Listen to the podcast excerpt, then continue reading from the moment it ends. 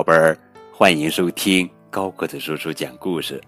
今天呀，我们继续来讲启迪孩子智慧的六十个经典伊索寓言，由杰里·平克尼文图，孙宝成翻译。我们先来讲第一个寓言故事：狐狸和葡萄。狐狸走在尘土飞扬的路上，感到。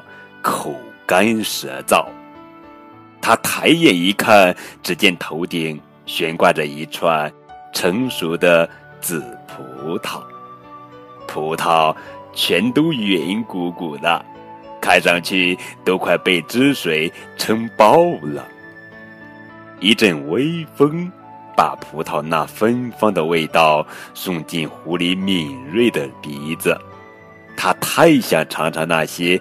饱满的葡萄了，狐狸用尽力气跳起来，可就是够不到垂下的葡萄。它助跑起跳，跳得更高了，但还是没有成功。他一次次的尝试，但全都白费了力气。唉，那些葡萄看起来还没熟呢。最后，他自言自语地说：“它们又小又绿。”不值得费心去摘，我为什么要把时间浪费在一串酸葡萄上呢？狐狸高昂着头，一路走远了。通过狐狸和葡萄这则寓言故事，告诉我们：嘲笑得不到的东西，是一件很容易的事情。哼。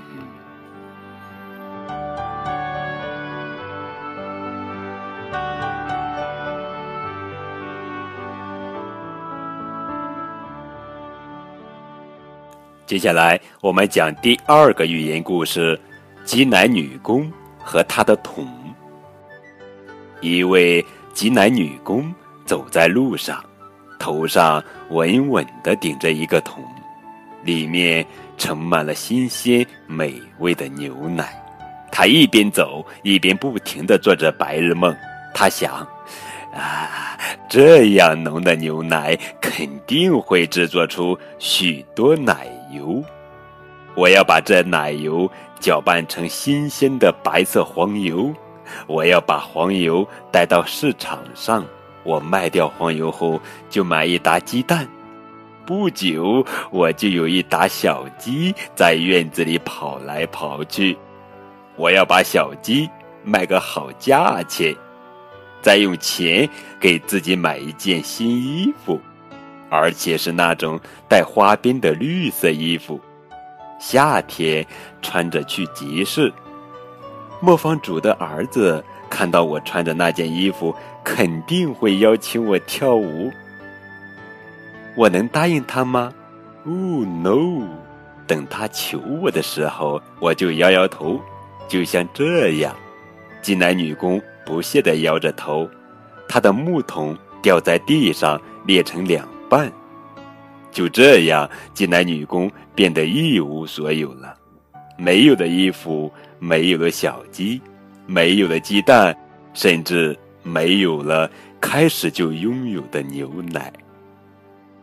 哈哈，通过金奶女工和她的桶，这则寓言故事告诉我们：不要过早的盲目乐观。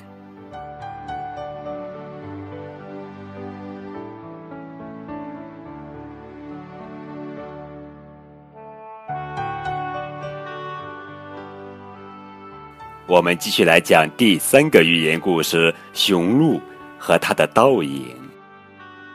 傍晚很是凉爽，雄鹿来到树林间的空地上，那里有一个宁静的深水池。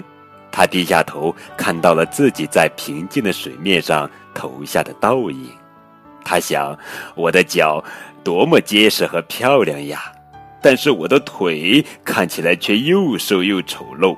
我都不好意思被看到。雄鹿羞愧地扭头看向别处时，听到远处传来猎犬的叫声，他知道来了猎人。他朝着树林深处跑去，可当他躲到树下时，一些低矮的树枝却缠住了他的鹿角。哼，这些该死的角，很轻易就让我成为猎人和猎犬的猎物。他绝望的想着。不过，经过一番踢腾和挣扎，他那强壮的腿终于帮他从困境中挣脱出来，很快把他送到了安全的地方。通过雄鹿和他的倒影，这则寓言故事告诉我们：我们轻视的东西，往往会拯救我们。好了，宝贝们，今天呀，我们就先讲这三个寓言故事。明天我们继续来讲好听好玩的绘本故事，等你哦。